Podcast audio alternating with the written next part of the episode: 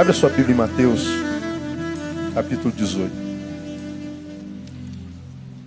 Irmãos, não, não, não seria essa palavra mais uma vez que eu ministraria hoje?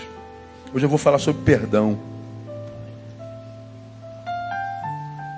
Eu senti tão, mas tão forte de Deus ministrar essa palavra hoje à noite, que minhas carnes tremeram. Eu passei o dia aqui hoje. E Deus incomodou tão, tão contundente pelo Espírito Santo no meu coração ministrar essa palavra, que para mim foi irresistível e eu tenho certeza que essa palavra vem do coração de Deus para o coração de alguém aqui nesse lugar, no meio dessa multidão, que está precisando ouvir essa palavra demais, questão de vida e morte. E é possível que essa pessoa seja você. Então, é, diga para quem está do seu lado, não fala mais comigo a partir de agora, Deus vai falar comigo. Você, irmão, que já foi no banheiro 15 vezes, pretende de novo, vai e não volta mais. Né? Mas não atrapalha Deus de ministrar ao coração de alguém nessa noite. Deus está amando alguém aqui de uma forma muito especial nessa noite. Parabéns para você. E no final a gente vai orar. Porque eu sei que, que, que essa palavra vai direto para o coração de uma pessoa muito querida de Deus aqui nessa noite. Eu creio, você sabe disso, eu repito isso constantemente, que Deus pode nos dar a graça de adorarmos uma multidão como essa, e às vezes maior do que essa, para falar com uma pessoa. Ele prepara toda a trama para ministrar a um. Porque ele trata um como se fosse todos, e a todos como se fosse um. Então essa palavra, ela, ela, ela, ela, ela falou forte demais comigo essa tarde. E eu queria falar sobre isso que você que é membro dessa igreja talvez já conheça. Mateus capítulo 18, quando Jesus fala sobre como promover a reconciliação, ele usa a parábola que os evangelistas chamaram do credor incompassivo. E a partir do versículo 21 está dito assim: Então Pedro, aproximando-se dele, lhe perguntou: Senhor, até quantas vezes pecará meu irmão contra mim e eu lhe hei de perdoar? Até sete? Respondeu-lhe Jesus: Não te digo que seja sete, mas até setenta vezes sete. Por isso o reino dos céus é comparado a um rei que quis tomar conta a seus servos. O reino de, de, dos céus é comparado a um rei que quis tomar conta a seus servos. E tendo começado a tomá-las, foi-lhe apresentado um que lhe devia dez mil talentos. Um talento valia seis mil dracmas ou denários. Um denário era o salário do trabalhador de um dia. Então, uma pessoa que devia é, 10 mil talentos devia em torno de 6 milhões de reais para seu senhor. Diz o texto lá, e tendo começado a tomá-las, 24, foi-lhe apresentado um que lhe devia 10 mil talentos. Mas não tendo ele com que pagar, ordenou seu senhor que fossem vendidos ele, sua mulher, seus filhos e tudo que tinha e que se pagasse a dívida. Então aquele servo prostrando-se, o reverenciava, dizendo: Senhor, tem paciência comigo que tudo te pagarei. O senhor daquele servo, pois movido de compaixão, soltou e perdoou-lhe a dívida. Seis milhões de reais. Saindo, porém, aquele servo, encontrou um dos seus conservos que lhe devia cem denários. Um denário, trabalho de um dia.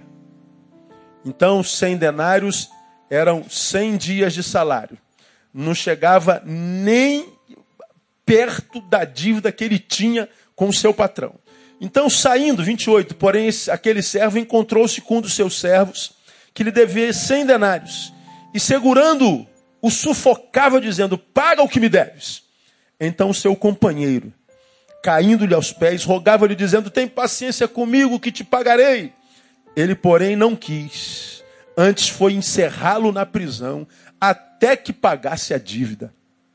Vendo, pois, os seus conservos o que acontecera, contristaram-se grandemente e foram revelar tudo isso ao seu senhor. Então o seu senhor, chamando a sua presença, disse-lhe: Servo malvado, perdoei-te toda aquela dívida, porque me suplicaste. Não devias tu também ter compaixão do teu companheiro, assim como eu tive compaixão de ti? E indignado, seu senhor o entregou aos verdugos, até que pagasse tudo que lhe devia. Assim vos fará meu Pai Celestial, se de coração não perdoardes cada um a seu irmão. Palavra dura, irmão.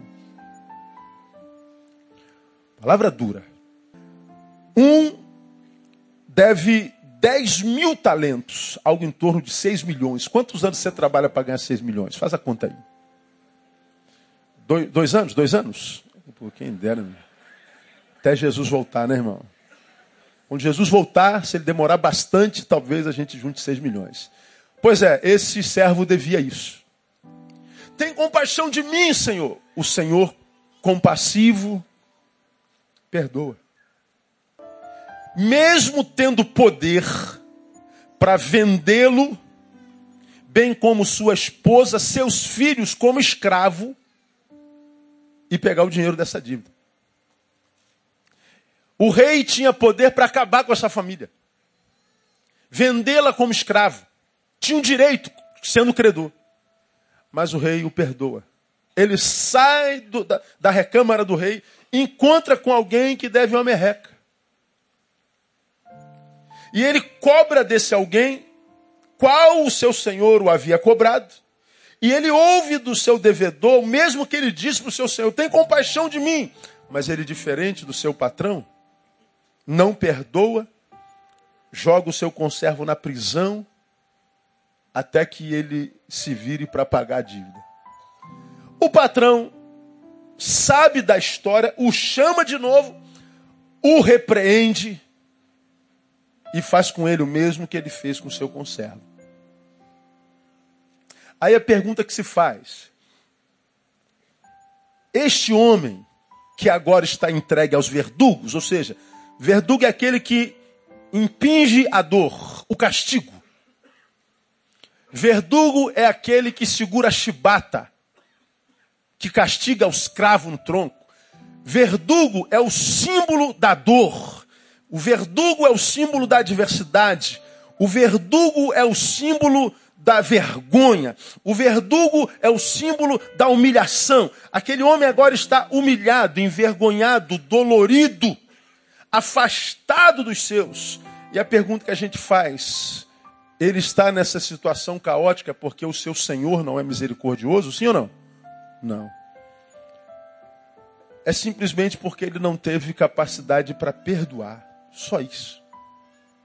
Vem Jesus e diz assim, ó, meu Pai celestial fará o mesmo com cada um de vocês, se de coração não perdoardes cada um a seu irmão. Irmão, a gente podia acabar o culto aqui, não precisava nem pregar, porque a gente já saberia, muitos de nós, por que, que a gente está com a vida como está. Por que, que sofre entregue aos verdugos da vida com, com, com humilhação, com vergonha, desconstrução, tudo que constrói perde, o Satanás consegue tirar. Não há nenhum projeto na vida que dê certo, não há alegria que pare no peito, não há amizade que não traia, não há celebração, celebração que perdure, não há projeto que dê certo. Pessoas que parecem que nasceram para sofrer mesmo, e ninguém nasceu para sofrer. Porque o teu pai se chama Deus e o nome de Deus é amor. Ele não cria filhos para sofrimentos. Pelo contrário, o pai se realiza na alegria do filho. Nós temos mais alegria na alegria do filho do que na nossa própria alegria. Deus é assim. Mas é melhor do que isso. Agora, por que, que alguns de nós vivemos como quem está entregue a verdugo? Puxa, pastor, eu faço tanta coisa boa, eu faço tanto projeto, eu venho à igreja, eu, eu, eu, eu, eu. É, mas é possível que lá no teu íntimo tem uma semente de amargura, de ódio, tem um assunto não tratado. desenvolvido no passado que você não resolveu, deixou pendente, colocou uma pedra sobre isso, imaginando que a pedra resolveria o problema, e você seguiu adiante e diante, achando que isso passa. Mas alguns de nós sabe que sabemos que isso não passa. Problemas existem para serem resolvidos. Quanta gente tem tudo para dar certo, tudo, mas não dá. Começam novas etapas na vida, a gente diz, não, agora, agora não tem como. Nós já analisamos todas as possibilidades. Sabemos se não der certo aqui, dá para compensar aqui, se não der aqui, a gente compensa ali. Nós amarramos a estrutura de tal forma que não tem como dar errado. Foi a mesma coisa que disse o dono do Titanic. Nem Deus afunda esse barco. Esse barco é perfeito, meu amigo.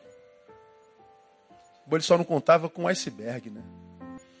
Há pessoas assim, tudo, tudo, tudo para dar certo gente boa, gente honesta, trabalhadora, boa. Mas os verdugos não os deixam. Por que será, pastor? Bom, esse versículo talvez tenha a ver com alguém aqui nessa noite. Ele está dizendo: se você de coração não perdoar, os verdugos estarão de braços abertos te esperando. Aí, quem tem pendências sobre as quais precisa liberar perdão, já começa a doer no peito quando ouve uma palavra dessa. E a primeira questão que vem à cabeça é: pô, pastor, não é simples assim, mas quem falou que é? Aonde é que está escrito que é? Ah, é fácil falar sobre isso, quero ver fazer. Quem disse que de repente não tenha ser feito do lado de cá? Quem disse que já não se fez? Quem conhece a história de quem? Quem conhece a interioridade de quem? Ninguém. Então vamos tentar não fugirmos para a vida de outrem e vamos tentar mergulhar na nossa, ver se há alguma coisa que precisa ser tratado, que precisa, com ou sem esforço, liberar perdão para que a gente se veja livre dos verdugos da vida. Você de repente está aqui passando pelos verdugos da vida, pelas vergonhas, pelas humilhações, pelos abandonos, pelas dores, achando que os verdugos são mais poderosos do que a gente, do que você, achando que a vida é insuportavelmente difícil de ser vivida. Não, não, não, não, não. Não há verdugo que seja mais poderoso do que a nossa capacidade de suportar, porque é Deus quem renova a nossa força toda manhã, e não há verdugo que permaneça na nossa vida se a gente obedece a palavra de Deus. E quando a questão é relacionamento, quando a questão relação humana, ele está dizendo: se o caso for sequela relacional, se o caso for litígio relacional, se o caso for um amor que adoeceu e virou ódio e deixou traumas, ele está dizendo: não há como seguir em frente se a gente não tratar a questão. Pego pela ilustração, a mesma ilustração que eu dei há algum tempo atrás sobre um outro tipo de problema humano. Quem não perdoa é como se passasse um elástico na nossa cintura grande e poderoso e amarrasse no poste do trauma, que é onde a dor foi estabelecida. Onde a traição, a mágoa, a angústia, a decepção, a frustração foi estabelecida como, como um poste, como, como um bastião. Nós passamos o elástico nesse poste e passamos na nossa, eh, nossa, nossa cintura. E a gente vai vivendo a vida. Como se nada tivesse acontecendo. Tá tudo bem. Como é que você está? Tudo bem, já esqueci. Será que esqueceu mesmo? E a gente continua andando. E o elástico está sendo é, entesado, está sendo esticado. E a gente continua andando. Chega uma hora que é tanta força que a gente faz para continuar, a vida fica tão insuportável que a gente não aguenta, as forças se vão e nós somos violentamente transportados regressivamente até o lugar do trauma. Aquele negócio emerge na gente, apodrece o nosso dia, contamina a nossa presença, nosso presente, rouba o sorriso dos nossos lábios, tira da gente a esperança de futuro, estraga a nossa existência. E a gente tenta de novo, vamos tentar mais uma vez, força, cara. Tenta mais uma vez, vamos lá, você pode, você é de Deus, o Senhor vai te dar vitória. E você vai de novo. Você vai de novo, você tenta de novo. com um restinho de esperança de força, e você vai. Mas chega um momento que você cansa e daqui a pouco a vida te prepara outra cilada e você volta, tem que começar tudo de novo. Gente, eu tenho me encontrado com gente que tem que voltar ao passado de 30 anos atrás, 20 anos atrás. Meu Deus, onde é que eu estou errando? Esse texto diz assim: ó, você precisa perdoar. O que, que é perdoar, irmão? Vamos conversar um pouquinho sobre perdão nesses minutos que a gente tem aí pela frente, bem rapidinho. Olha uns detalhes interessantes. Perdoar, perdão, vem do grego, é a palavra carizomai. Carizomai significa literalmente ser gracioso. Carizomai, perdoar, vem da mesma raiz da palavra graça, que é a palavra caris. Graça, caris. Perdão, carizomai. A mesma raiz da mesma família. Perdão e graça. Graça, popularmente, é conhecida como o quê? O que é graça? Favor e merecido. Graça é o que Deus liberou sobre nossa vida. A sua salvação, o seu perdão, o perdão dos nossos pecados, ainda que nós não merecêssemos tal perdão. Salvação, ainda que todos nós tenhamos pecado, e a Bíblia diz que o salário do pecado é a morte. Bom, nós estamos vivos, graça, não merecíamos. Deveríamos estar mortos, mortos por causa do nosso pecado. Estamos vivos, graça, a vida é graça de Deus. A palavra perdão vem da mesma raiz de graça carizomai. Aí começa a dificuldade de perdoar. Porque a gente não é Deus, né? Ah, Deus perdoa a gente porque Ele é Deus, pastor. Nós somos seres humanos. Pô, o camarada vem e me ofende, o camarada vem e me trai, o camarada vem e me denigre, o camarada vem e leva minha mulher, o cara vem e leva meu marido, o cara vem e denigre meu filho, o cara vem e me trai, a quem eu me dediquei a vida inteira. Nunca me dediquei tanto a uma pessoa como essa pessoa, e essa pessoa que eu mais ajudei e botei dentro da minha casa foi exatamente quem me apunhalou pelas costas. Eu quero que ele morra, pastor. Bom, é só um querer, é um desejo. O que, que Jesus fala nesse texto? Liberte desse desejo. Deixe-o ir em paz. Mas ele não merece, pastor. É verdade. Mas o que, que é graça mesmo? Favor imerecido. Se ele merecesse, não seria mais perdão. Seria uma obrigação. Muitos de nós esperamos que o ofensor mude para que mereça o nosso perdão. Se ele merece perdão, o que eu faço por ele não é mais perdão. Eu estou com a dívida com ele. O perdão só é perdão enquanto o ofensor não merece esse perdão. É graça, é carizomai, é a mesma ação de Deus para conosco, é que Deus exige que nós façamos para com o nosso próximo. Acontece conosco o que aconteceu com o cidadão dessa história. Deus nos perdoa de uma dívida impagável, só Jesus poderia pagar. E aí alguém nos ofende, nos trai, faz qualquer coisa e nós não perdoamos. Então Deus nos chama e diz, Neil, por que, que você não fez com o teu próximo mesmo que eu fiz contigo? A gente não tem explicação. Eu não consegui, não senti vontade, achei que ele não deveria, eu não vou ficar no prejuízo, eu não levo desaforo para casa. Eu... Bom, o problema que você dá é seu, é meu. Mas Deus está dizendo, porque você não conseguiu fazer com o teu próximo, eu te entrego aos verdugos. Aí a gente entende que nem todo mal que o ser humano passa é ação do diabo. É por isso que tantos que estão sendo carcomidos pela maldade, pela vida sem sentido, pela, pela, pela dor, pela depressão, pelo vazio existencial, pela falta de razão para acordar de manhã cedo, pela insônia, pela, pela, pela vida sem vida. Busca em oração vencer isso. Vão para a campanha, lutam contra o diabo, fazem batalha espiritual e não adianta, porque não tem nada a ver com o inimigo. Nesse caso, o inimigo está dentro de nós e se chama pelo nosso nome é a ausência de uma prática. O verdugo contra o qual você luta não é diabólico. É humano. E a gente fala de perdão e a gente imagina que seja uma coisa fácil. Não é. Perdoar é nos libertarmos do fruto do mal que nos fizeram. Ele magoou-nos, feriu-nos, traiu-nos. E ele vai embora como se nada tivesse acontecido com a cara mais lavada.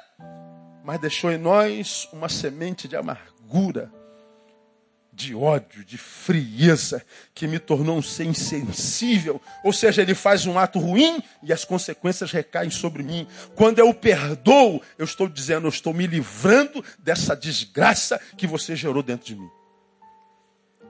Então, eu não perdoo porque ele merece. Eu perdoo porque eu mereço.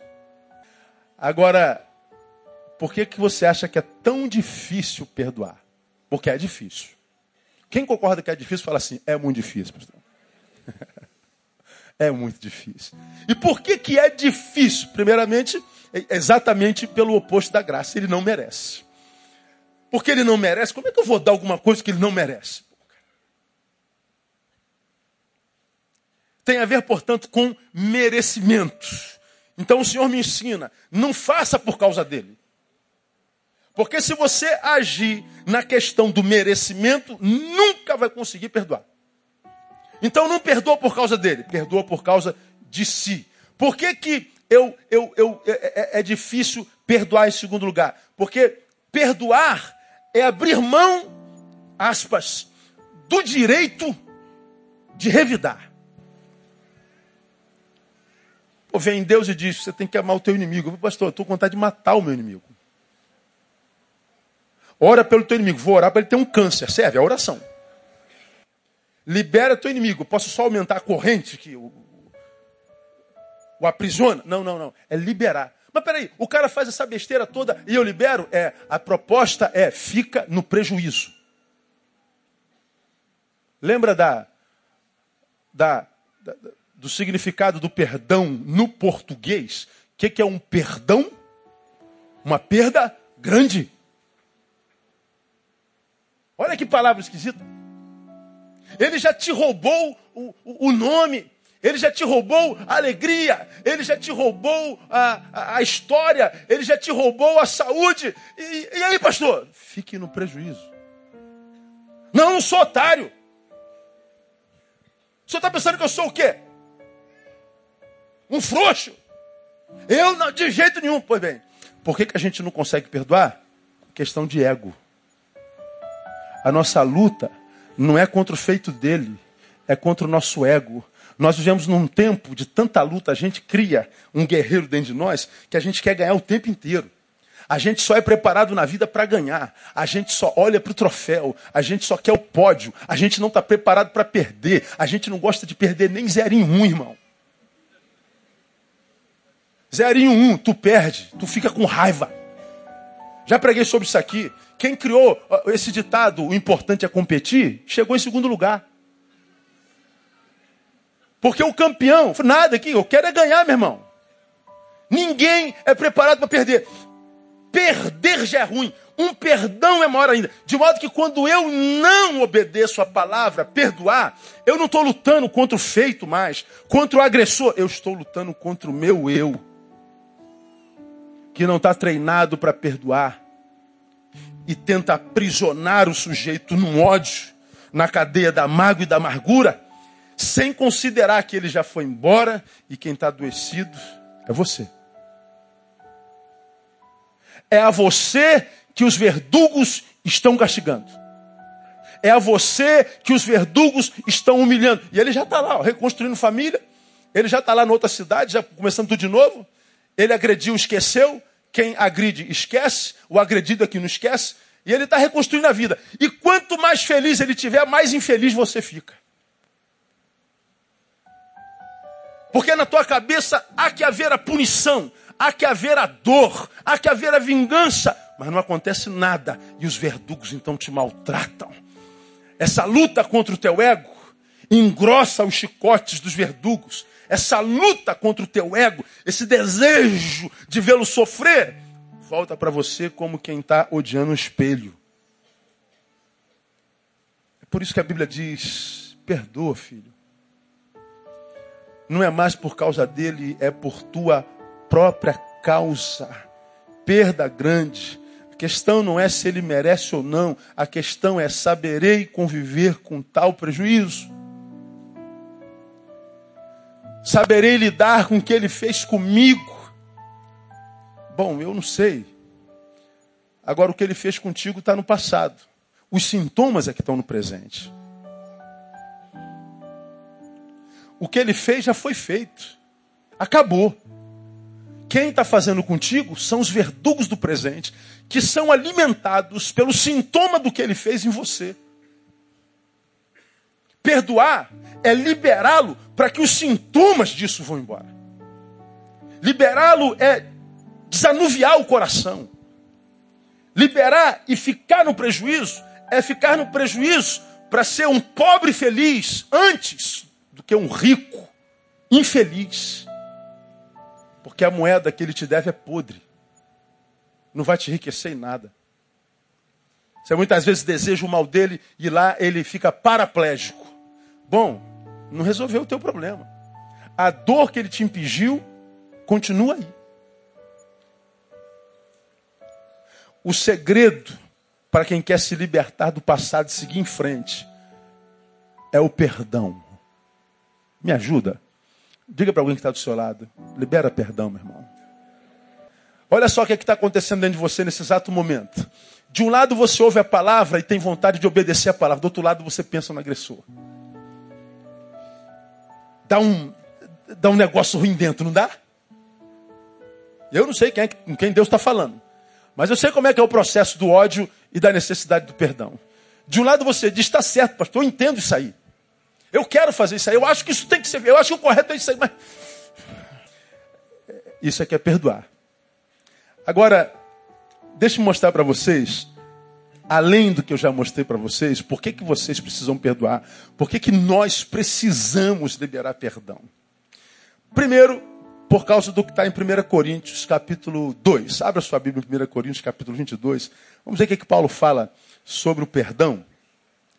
Uma vez que a gente já sabe o que, que Jesus pensa. Se você não fizer com teu devedor o que eu fiz contigo, os verdugos te comerão, te maltratarão. Vamos ver o que Paulo diz em 2 Coríntios capítulo 2. Eu falei primeiro, né? É só para saber se você está acordado. 2 Coríntios capítulo 2, versículo 5 em diante. Ora, se alguém tem causado tristeza, não me tem contristado a mim, mas em parte, para não ser severo demais, a vós todos. Basta esse tal, essa repreensão feita pela maioria. Ele está falando da relação da igreja. De maneira que, pelo contrário, deveis antes perdoar-lhe e consolá-lo para que ele não seja devorado por excessiva tristeza. Pelo que vos rogo que confirmeis para com ele o vosso amor. É por isso, pois, é pois para isso também que escrevi, para por esta prova saber se sois obedientes em tudo. E a quem perdoardes alguma coisa, também eu. Pois o que eu também perdoei, se é que alguma coisa tenho perdoado, por causa de vós o fiz na presença de Cristo. Ele diz lá, para que Satanás, o que? Leia para mim não leve vantagem sobre nós. Paulo está falando sobre a necessidade de libertar os agressores, de liberar, de perdoar os agressores. Paulo está dizendo fazer isso é questão de obediência, não de vontade. O perdão não é uma ação volitiva, é uma ação de obediência. É como quem paga a conta. Quando chega o dia dos vencimentos da sua conta, você para pagar a conta ainda tem que ir para a fila do banco. E chega lá, a fila está enorme. Se alguém perguntasse, se você está feliz aqui? Pagando suas contas? Ah, eu estou muito feliz, eu adoro pagar conta. Fila de banco, nossa, esse é o dia mais feliz da vida. Você vê, uma vez eu falei aqui, uns 10 anos atrás, que minhas contas vencem todas dia 11. É o dia mais depressivo do mês para mim. Até hoje, tem gente que manda assim, ó, no, início do mês, no, no início do dia assim, esse dia será uma bênção. Esse dia será uma bênção, a despeito das contas que o senhor vai pagar. O pessoal sabe que eu me deprimo quando tem que pagar conta. A gente vai pagar conta. Você, você, você paga por um serviço muito mais do que deveria pagar e às vezes nem tem o serviço. Mas você é obrigado a pagar a conta. Você não tem vontade de pagar a conta. Não é uma ação da vontade. Mas você paga, porque se não pagar é punido. Bom, o perdão é a mesma coisa. Eu não pago porque eu não, não, não perdoo porque eu quero, mas porque eu preciso, eu sou obrigado para que a minha vida flua. E mais, eu faço isso porque diz Paulo: se eu não fizer, o diabo leva vantagem sobre mim. Está escrito desse jeito, ipsis literis. Ele leva vantagem sobre nós. Esse Satanás, que é o ladrão, veio senão para fazer três coisas. Diga vocês: matar, roubar e destruir. Ele existe para isso. Morte, roubo, destruição. Ora, quando nós andamos em santidade, quando nós somos o que deveríamos ser na presença de Deus, já é difícil vencer o destruidor, o roubador, o matador. Imagina se eu tenho essa legalidade chamada ódio incapacidade de perdoar, que Deus diz que Ele mesmo nos entrega ao verdugo. Imagina o prato cheio que nós somos para o diabo. Irmão, não tem culto de libertação que nos livre disso. Não tem apóstolo televisivo que te livre disso. Não tem campanha em Israel, não tem sabonete da Santíssima Trindade, não tem óleo de Israel, não tem água santa do Jordão que te tire disso. O Senhor está dizendo assim: olha, quem pode te livrar disso é só você perdoa. Por que, que eu preciso perdoar? Porque não fazê-lo é estar alimentando o devorador, é estar dando a ele vantagem sobre minha vida, legalidade sobre minha vida. Aquele que veio matar, roubar e destruir. Perdoar é uma necessidade premente. Por que mais que eu preciso perdoar? Desesperadamente, né? Porque quando eu perdoo, não perdoar é, é, é, é, alimentar o devorador e é também anular o poder da prática religiosa sobre nós. Veja, se eu não perdoo, não adianta eu vir para a igreja, não adianta eu cantar louvores, não adianta eu ler a palavra, não adianta, não adianta eu dar esmola, não adianta eu subir monte.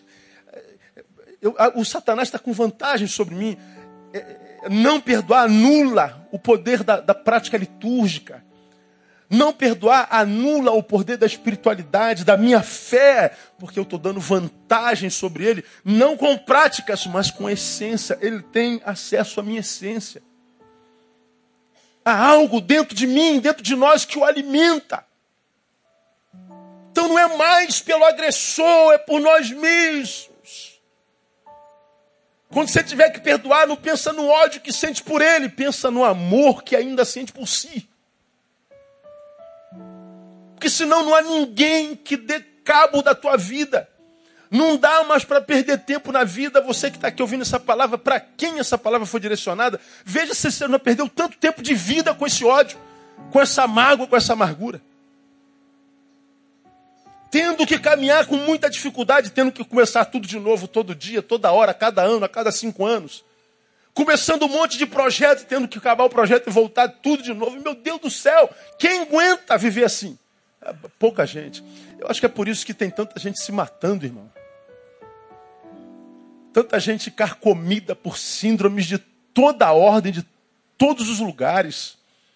Tentou muitas vezes sem êxito tentou muitas vezes sem, sem colher o que plantou, frustra demais, torna a gente desistente, dá vantagem ao agressor.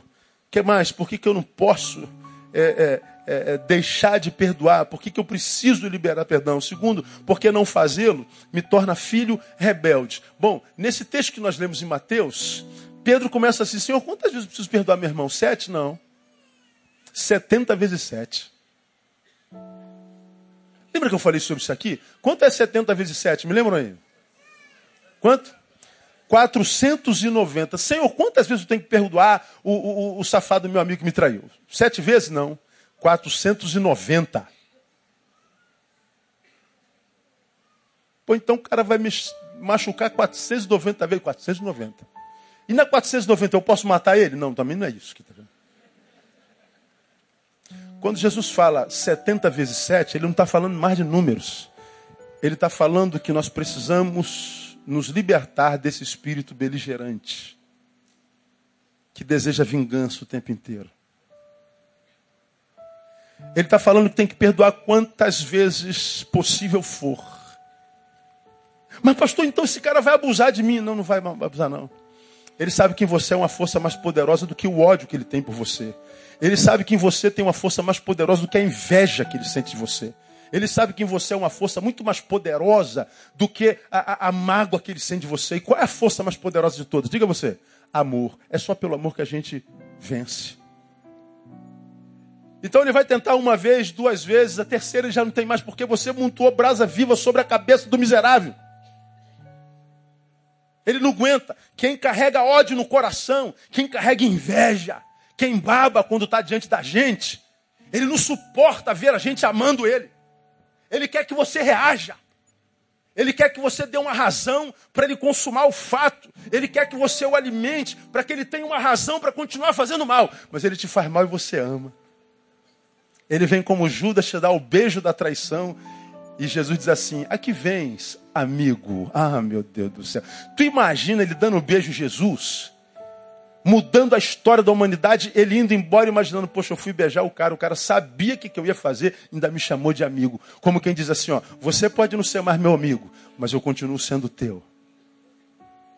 Eu quero que você saiba que não há razão para você fazer o que você está fazendo. Senão ganância.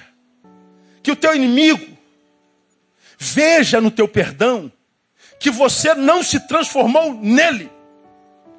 Num ser odioso Mostra para ele que aquilo que ele queria atingir, atingir a tua interioridade, ele não conseguiu fazê-lo. Você continua sendo um homem de Deus, uma mulher de Deus.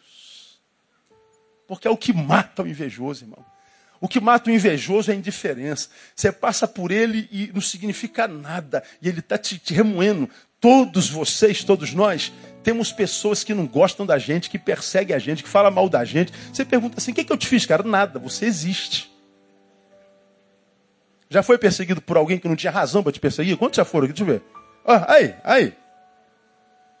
O que, que você fez? Não fez nada. Você existe. Ele queria ter teu cabelo. Pronto, acabou. Eu queria que a minha família fosse igual a sua. Eu queria que meu dente fosse igual ao teu. Eu queria ter o seu narizinho, menina. Ah, o meu, o meu é batata. O teu é pontudinho. É, meu Deus, o que, que eu fiz? A pessoa diz assim: meu santo não foi com o teu. Ah, bom, meu é Espírito Santo. Qual o teu? É de porco. É um ódio por nada. É uma antipatia por nada. Teu chefe te persegue. Tu é o melhor funcionário da empresa e o cara te persegue. Meu Deus, o que, que eu fiz para esse cara, meu Deus do céu? Qual é a razão dessa perseguição? O professor da tua faculdade tem 100 alunos na classe, mas é a você que ele mirou. O que, que você fez? Nada. Você existe. Agora, quando ele nos persegue, quando ele denigra a nossa imagem, quando ele difama nosso nome, quando ele toca em quem você ama, você acaba reagindo a ele como ele tem agido na tua direção, dizendo que você se transformou nele, é tudo que ele queria. Porque o sonho dele a priori era ser você. Como ele não pode ser você, ele se satisfaz em ver você se transformando nele. Você regrediu. Não dá esse gosto para o teu inimigo. Deus te fez filho e filha dele, menina dos olhos do Pai. Deus criou você, diz: É meu filho amado, hoje eu te gerei. Eu criei você para que você tenha vida e vida com abundância. Não joga a vida fora por causa de gente que não merece. Quem está entendendo essa palavra? Eu estou entendendo essa palavra, pastor. Perdoa, irmão. Liberte-se. Vai embora e deixa ir embora. E vai em paz. E você vai ver que quando você fizer isso de coração, bênçãos retidas há anos vão começar a cair na tua horta como chuva no nome de Jesus. Você vai perceber que não era o diabo que estava amarrando, era o céu sobre tua vida que estava blindado por tua incapacidade de perdoar. Você vai ver que cadeias vão caindo diante dos seus pés miraculosamente por uma ação do teu coração. Eu preciso perdoar, porque senão eu me torno filho rebelde, desobediente, porque ele disse perdoa. Eu fico com Martin Luther King. Martin Luther King disse: eu vou optar pelo amor. O ódio é um fardo pesado demais para se carregar. E o, o, pastor batista chamado Luther King, ele foi odiado porque era negro. Ele peitou o poder americano que oprimia os negros. Ele teve coragem de, de fazer o que ninguém nunca na história foi traído, denigrido, foi jogado na cadeia, foi humilhado, foi morto. Mas ele não morreu com ódio no coração, ele disse: Não, não, eu vou fazer opção pelo amor. Eu tenho razão para odiar o branco. Eu tenho razão para odiar o meu país corrupto. Eu tenho razão para odiar. Mas eu vou abrir mão da razão. E vou optar pelo amor. Porque o ódio é um fardo pesado demais para carregar. E ele está certo. Por que, que eu preciso perdoar? Terceiro, para que nós nos libertemos do agressor. Liberar perdão é vermos é, não liberar perdão é vermos preso ao nosso algoz para sempre. Vamos dormir? Ele vai para a cama contigo. Perturba teu sono. Vamos almoçar? O algoz está aqui dentro. Você está comendo, daqui a pouco paralisa. Pensando na agressão. Atrapalhou teu apetite. Você vai começar um novo relacionamento. Olha o algoz aqui. Será que vai dar certo? Olha o trauma. Você entra numa relação com medo. Porque você está carregando o passado para o teu presente, contaminando o teu presente. E a Bíblia diz: basta a cada dia. Quando você traz o mal de ontem, o dia se torna insuportável. Quando eu vejo uma pessoa desistindo da vida, pastor, a vida é insuportável, a vida é injusta, Deus não é bom, Deus não existe, a vida é uma desgraça. Eu, eu fico ouvindo essa pessoa e pedindo a Deus graça para ela.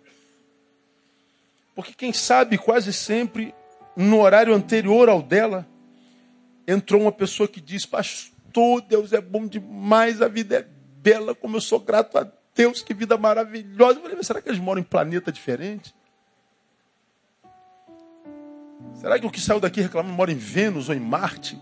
Não, é o mesmo planeta, é o mesmo momento cronológico, é o mesmo bairro, congrega na mesma igreja, serve o mesmo, é mesmo tudo. Só que um diz, a vida não presta, outro diz, a vida é uma bênção. Quem é que está com a razão? Quem é que está sem razão? Os dois estão sem razão, os dois estão com razão. Porque se eu digo a vida não presta, é porque a vida não presta. Quem construiu essa vida? Foi ele. Então ele tem razão. A vida é maravilhosa. Quem construiu essa vida? Ele. ele tem razão, a vida presta. Agora a gente poderia dizer assim: por que, que a minha vida não presta? Deixa eu ver onde é que eu estou errando. O que, que eu fiz? Eu não fiz, fizeram a mim. Eu sou vítima, verdade? Então, pastor. Então tem razão para odiar? Tem razão. Então, o que, que o senhor está falando? Abre mão da razão.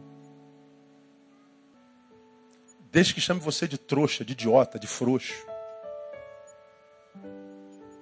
Sinta vergonha de si por achar que está ficando mole demais.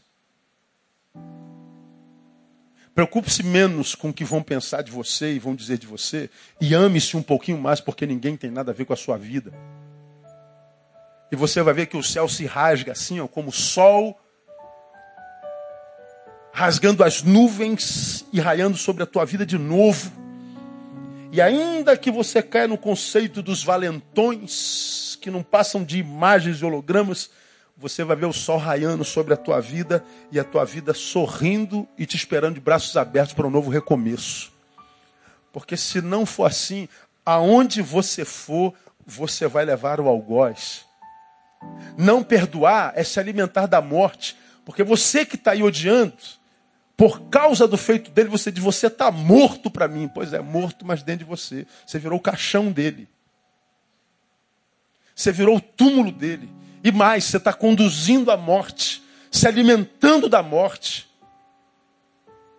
Um duto de morte, habitação da morte. E o Senhor está dizendo: Eu sou Deus dos vivos e não dos mortos, eu sou Deus da vida. Meu filho, minha filha, libera essa pessoa e deixa os planos que eu tenho para você se concretizar em nome de Jesus.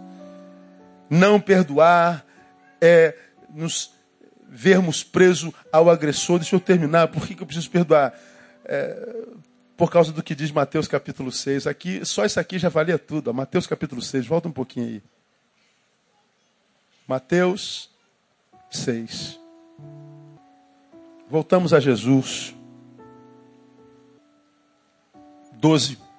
Quando ele fala sobre oração do Pai Nosso. No 9 ele diz: Orai deste modo, o Pai Nosso está no céu, santificado seja o vosso nome. Venha a nós o vosso reino, seja feita a sua vontade. O pão nosso cada dia nos dá hoje, perdoa-nos as nossas dívidas. Concluam. Vamos mais uma vez? Perdoa. Olha a oração que você acabou de fazer. Faz comigo exatamente como eu faço com o meu devedor. Perdoa-nos a nossa dívida, assim como nós perdoamos aos nossos devedores. Como é que você perdoa? Eu acho que quem carrega ódio não deveria fazer essa oração nunca. Mas é a oração oficial. Ele está dizendo, Senhor, eu estou pedindo para que tu responda a minha oração, o meu clamor, porque eu sou alguém que ouve o clamor de outrem. Eu te peço misericórdia, Senhor, pelo fato de eu ser misericordioso. Ouve a minha, porque eu ouço a dos outros. Faz comigo a semelhança do meu fazer ou do meu feito sobre o outro. Quem é que sobrevive a isso? Percebe, irmão, como essa briguinha que você teve, ou esse brigão que você teve, repercute no mundo espiritual? Percebe como o meu problema com um amigo pode reverberar na minha relação com a vida inteira? Percebe como a minha relação com o passado repercute na minha relação com o futuro? Vai quebrar a cara de novo. Está amarrado, pastor. Eu não recebo. Não tem que receber, filho. Eu não estou jogando praga, não. Está escrito. Recebendo, recebendo, vai quebrar a cara de novo. Porque o Senhor está dizendo, vai ser entregue aos verdugos. Irmão, a gente já tem problema demais que a gente não criou. Então não crie mais o seu, libera. Deixa Deus perdoar você. E perdoe se alguém que te machucou, que te feriu. Peço ao Senhor para que nessa noite encha teu coração de misericórdia, que troque esse ódio, essa mágoa, essa ira, essa amargura que tem te privado da graça, como Paulo diz, que ninguém se prive da graça de Deus e que nenhuma raiz de amargura brotando vos perturbe, como eu já preguei sobre esse texto aqui. Raiz de amargura nos priva da graça de Deus. A graça de Deus é a chuva que cai, a amargura é o guarda-chuva que a gente abre sobre nós. A chuva continua caindo mas só não cai sobre a gente. Cai ao redor, cai em todos que a gente conhece, só não cai em mim, porque o guarda-chuva da amargura, do ódio me priva dessa graça. Não é que Deus não ouve, não é que Deus deixou de abençoar, é que você se impediu de ser abençoado, porque faltou perdão. Libera ao pai, libera a mãe. Libera esse bendito ou maldito desse marido, desse homem, dessa mulher. Libera esse agressor, esse bendito que te fez tanto mal. Não dê mais a ele poder para ele continuar fazendo. Deixa Deus mudar a tua história hoje. Termino desfazendo alguns mitos sobre o perdão. Porque o perdão carrega sobre si alguns mitos. Primeiro deles, quem perdoa esquece. Só se for retardado. Não tem como esquecer. Não existe a menor possibilidade de você esquecer. Se você é da minha geração, tem 40 e alguns, você deve ter no seu pé um monte de ferida, assim, marca de pereba. Deve ter um deudão que você arrancou a ponta do dedão jogando bola de futebol na, na rua. Lembra disso? Correndo atrás de pipa, caiu em cima de uma pedra, arrebentou o joelho. Tem um monte de marca no teu corpo. Quem tem marca de queda de violência? Manda aí, bando de perebento. Você pode pegar qualquer marquinha dessas perebas e perguntar: o que, que é isso aí? Você vai lembrar que lá em 1968, pastor, Estava pegando cajá na casa da dona Chiquitita. Aí veio o seu Tininho. Eu corri, caí, bati com o queixo. Eu, eu, pô, 1968. Tu lembra? Lembra que. Olha aqui a cicatriz. Pois é.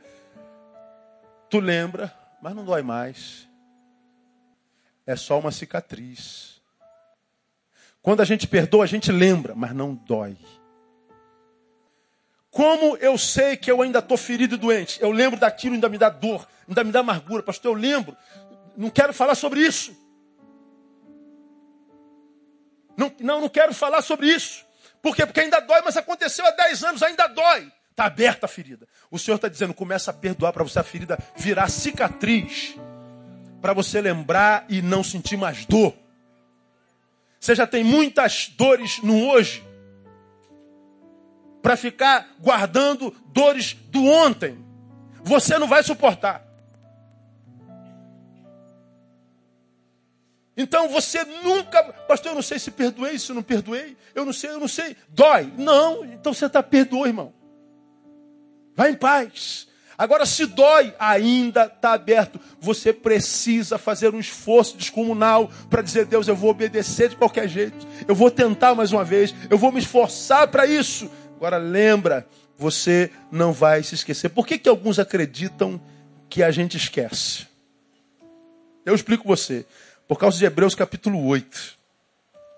Todo lugar que a gente vai, não, quem, quem perdoa esquece. Falei, meu Senhor, não sei de onde que esse pessoal tira esses saberes. Como aquele que eu citei é, domingo passado. Olha, se Deus te prometeu, você não vai morrer antes. Ninguém morre antes da promessa se cumprir. Não sei de onde tiraram isso. Hebreus 11 diz que morreu um monte de gente sem ter alcançado a promessa. Deus prometeu, você pode morrer sim. Agora, quem é que vive pensando na morte? Quem não está vivendo. Porque quem está vivendo nem lembra que a morte existe, meu. Não, quem perdoa, esquece. É, é. Aí o cara pega Hebreus capítulo 8, versículo 12, e lê assim, ó. Olha isso. Deus falando para o seu povo: Porque serei misericordioso para com suas iniquidades e de seus pecados, leiam para mim, não me lembrarei. Quem perdoa, esquece. Mas, meu filho, Deus esquece porque Ele apaga os nossos pecados. Ele diz que Ele anula os nossos pecados. Só que você e eu não somos deuses. Nós não temos poder para apagar o pecado que fizeram contra nós, a agressão que fizeram contra nós, de modo que eu não tenho como jogar no mar do esquecimento. Eu vou me lembrar, só que eu não vou sentir mais dor. Isso é perdão. Outro mito sobre o perdão: quem perdoa confia. Tá maluco. Você tá maluco. Ah, eu, eu perdoo, então você tem que confiar em mim. Não, não, olha, filho, você está liberado. Deus abençoe. Você não tem mais dívida comigo. Então vamos voltar a ser como antes? Não dá mais. Estamos indo para o mesmo lugar, você vai por aquele corredor, eu vou por esse aqui. Se você precisar de mim, conte comigo. Mas não dá mais para ter intimidade. Então não perdoou. Por que não? Se perdoar é só se libertar das consequências. Se perdoar é liberar dos frutos. Se perdoar é lembrar sem dor. Você pode perdoar, continuar no mesmo lugar, mas você não é obrigado a compartilhar as suas entranhas de novo. Você está livre dessa obrigação. E último mito eu termino. Quem perdoa é quase parecido. Reconstrói a intimidade. Pode ser que sim. Pode ser que não. Cada caso é um caso. Conheço muitos, por exemplo, casais que o marido pecou, a mulher pecou. O marido perdoou, a mulher perdoou. E hoje vivem como se nada tivesse acontecido. Conheço casais que o marido pecou, a mulher pecou, nunca mais foram os mesmos. E continuam casados. Cada caso é um caso. Alguém disse que perdoar é permitir que o outro ressuscite na nossa história. Eu não sei quem disse. Mas eu acho que é mais ou menos isso. Porque quando nós fomos machucados, nós matamos essa pessoa. cometemos um assassinato emocional e o tiramos da nossa história. Perdoar é permitir que ele ressuscite na nossa história. Agora, se a história vai ser a mesma, é outros 500, porque antes da traição, nós vivíamos uma história imaculada. Depois da traição, nós podemos continuar a história, só que a história maculada nunca mais será a mesma. Você machucou o pé, teu pé nunca mais será o mesmo. Antes era um pé sem cicatriz. Esse pé sem cicatriz não existe mais. Agora existe um pé com cicatriz. Por isso que, como já falei aqui, a morte dói tanto. Morreu seu pai.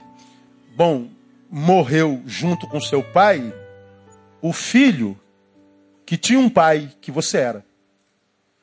Como teu pai morreu, o filho com o pai que você era morreu também. Nasce na mesma hora um filho sem pai, um filho órfão.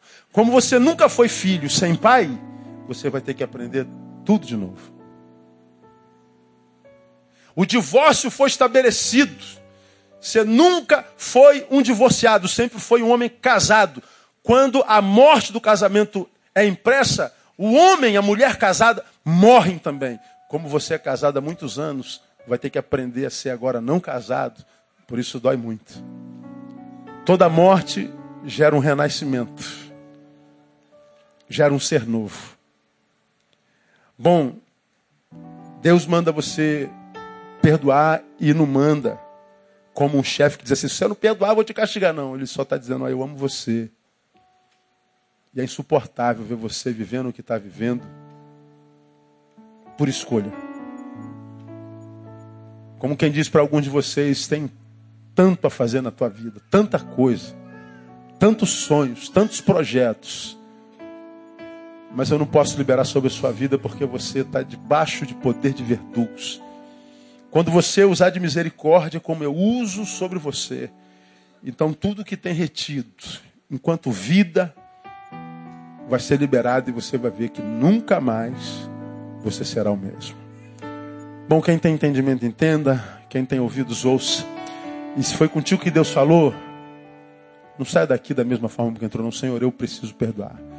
Eu vou perdoar no nome de Jesus. Amém, amados? Vamos aplaudir o Senhor. Vamos ficar em pé? Quero orar com você. Há uma música nova que a gente está cantando aí. Um amor como esse, o mundo nunca viu. Jesus, Filho de Deus. Essa música me tem abençoado demais, que fala do amor de Jesus por nós. Ele veio pagar o pecado de alguém que nem reconheceu o seu amor. E fala de um amor que é tão grande, mas tão grande, tão grande que o mundo nunca conheceu e nunca conheceu mesmo. Esse mesmo Jesus, a respeito de quem a música já toca, mesmo só o teclado, não precisa esperar o restante. É o Jesus que está aqui nessa noite ministrando ao coração daqueles que precisam perdoar. Ele está dizendo assim, filho, você só precisa fazer a sua parte, a minha já foi feita. Aqui eu termino a minha enquanto pastor, o culto vai acabar em cinco minutos, meia hora do nosso horário, porque eu só vou orar e vou embora. Agora é você e Deus. Deus ministra ao teu coração nessa noite essa palavra dura, mas clara. Pastor, eu não, eu não consigo. Tenta. Luta contra o teu ego e deixa o teu algoz embora para que Deus possa continuar a trabalhar na sua vida no nome de Jesus. Vamos louvar o Senhor. Deus falou comigo, pastor. Deus é, foi comigo essa palavra. Eu quero praticar essa palavra. Enquanto nós cantamos, sai do seu lugar, vem aqui no altar. Nós queremos orar com você no nome de Jesus. Aleluia.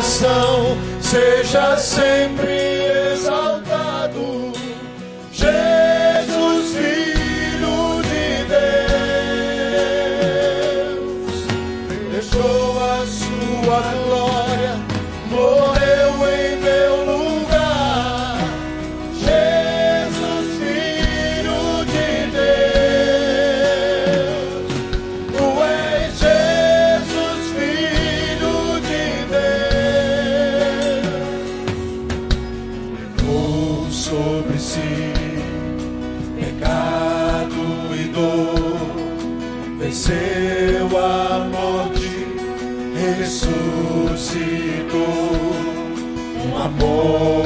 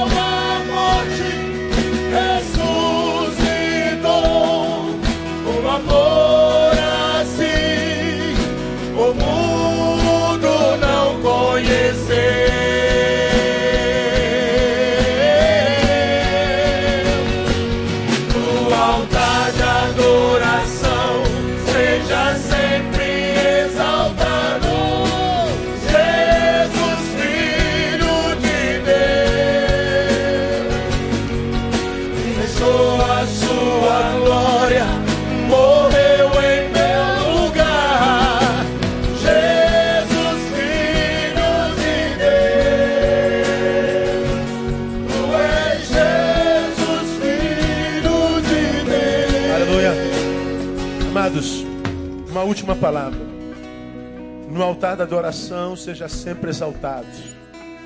Jesus, Filho de Deus. Painel tirou a música. Deixou a sua glória, morreu em meu lugar. Jesus, Filho de Deus, tu és Jesus, Filho de Deus. Deixou a sua glória, morreu em meu lugar. Portanto, ele diz: Eu vim para que vocês tenham vida. Não permitam que esse, essa que te fez mal, te impeça de tomar posse dessa vida. Não permita que o sentimento que ele gerou dentro de você seja verdugo na tua vida, o resto da tua vida. Libera esse homem. Libera essa mulher. Que hoje você imagina que é uma grande perda. Amanhã você vai ver que foi um grande livramento. Um grande livramento do amor de Deus para tua vida. Libera perdão. Nós vamos cantar essa música mais uma vez. Eu preciso de uma multidão de gente aqui à frente agora, abraçando essas pessoas que estão aqui, um homem com homem, uma mulher com mulher. Teu abraço vai ser o abraço de Deus liberando perdão e gerando força para que essa pessoa possa sair daqui curada. Sai do seu lugar e vem aqui no nome de Jesus. Vamos cantar. Começa do início. Aleluia. Sai do seu lugar e vem. Vem abraçar essas vidas, vem abençoar essas vidas. Venha ministrar com graça sobre essas vidas que estão sendo libertas nessa noite. Pra me encontrar aqui não é o seu lugar. Um amor assim Venha ministrar, irmão. o mundo não conheceu. Tantos irmãos seus precisando de amor aqui nesse lugar, de um abraço de Deus. Tantas mulheres chorando, tantos homens chorando. Você tem um braço ungido por Deus, vem abraçar alguém. Um abraço, um afago, um carinho. me alcançou. Um amor Vem entrando aqui na frente, o mundo não conheceu. Ainda mais gente aqui na frente, pode chegar. No altar de adoração, seja sempre exaltado. Jesus, Filho de Deus, deixou a sua glória, morreu em meu lugar. mulheres aqui na frente, por favor. Jesus, Filho de Deus. Um abraço de uma mãe abençoada, de uma irmã.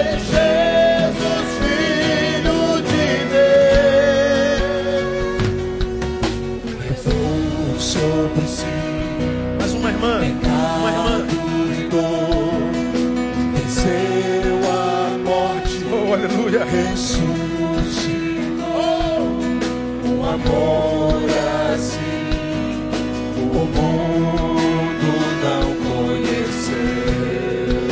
Deixa Deus usar o teu abraço. Levou sobre si pecado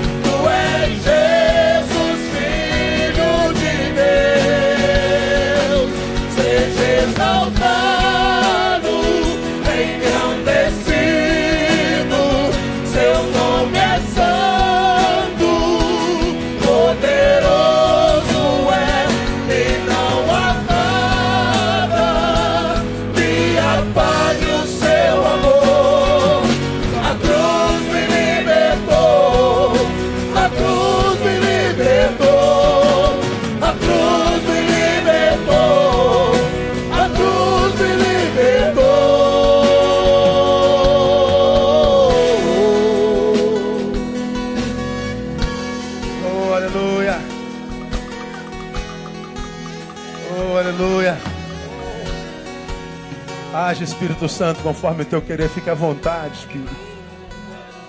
As tuas águas fluam desse lugar para curar vidas.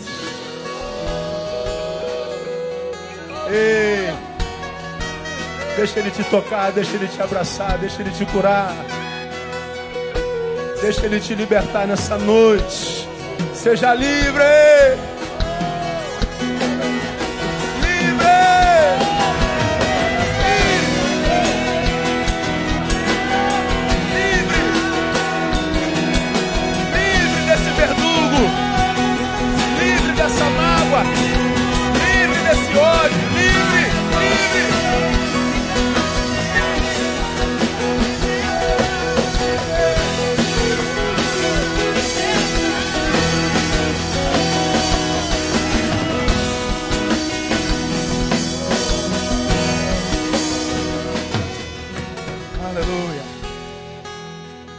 Teus filhinhos, teus filhos, Deus.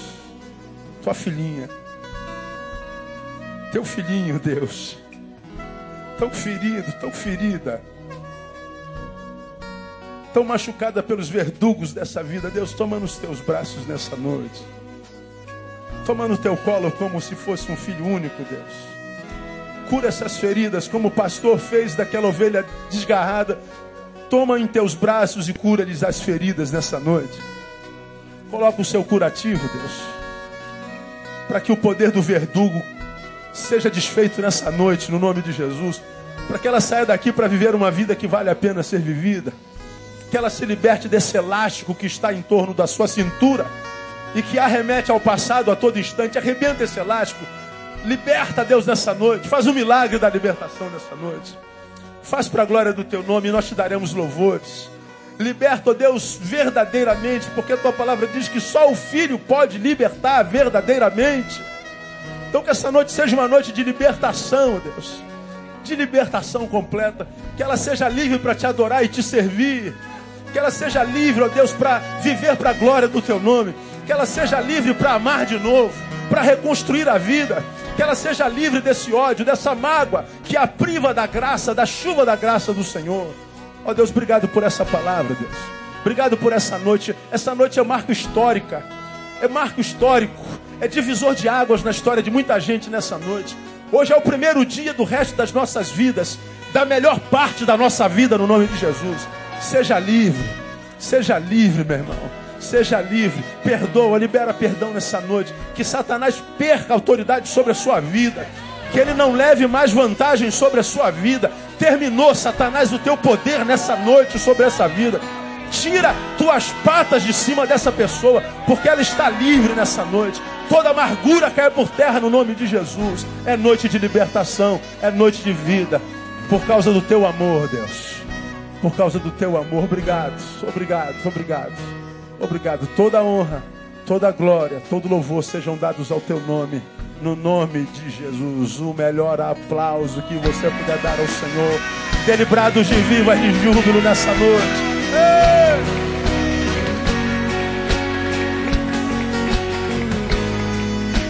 Agora abraça aí pelo menos quatro. Boa semana, meu irmão.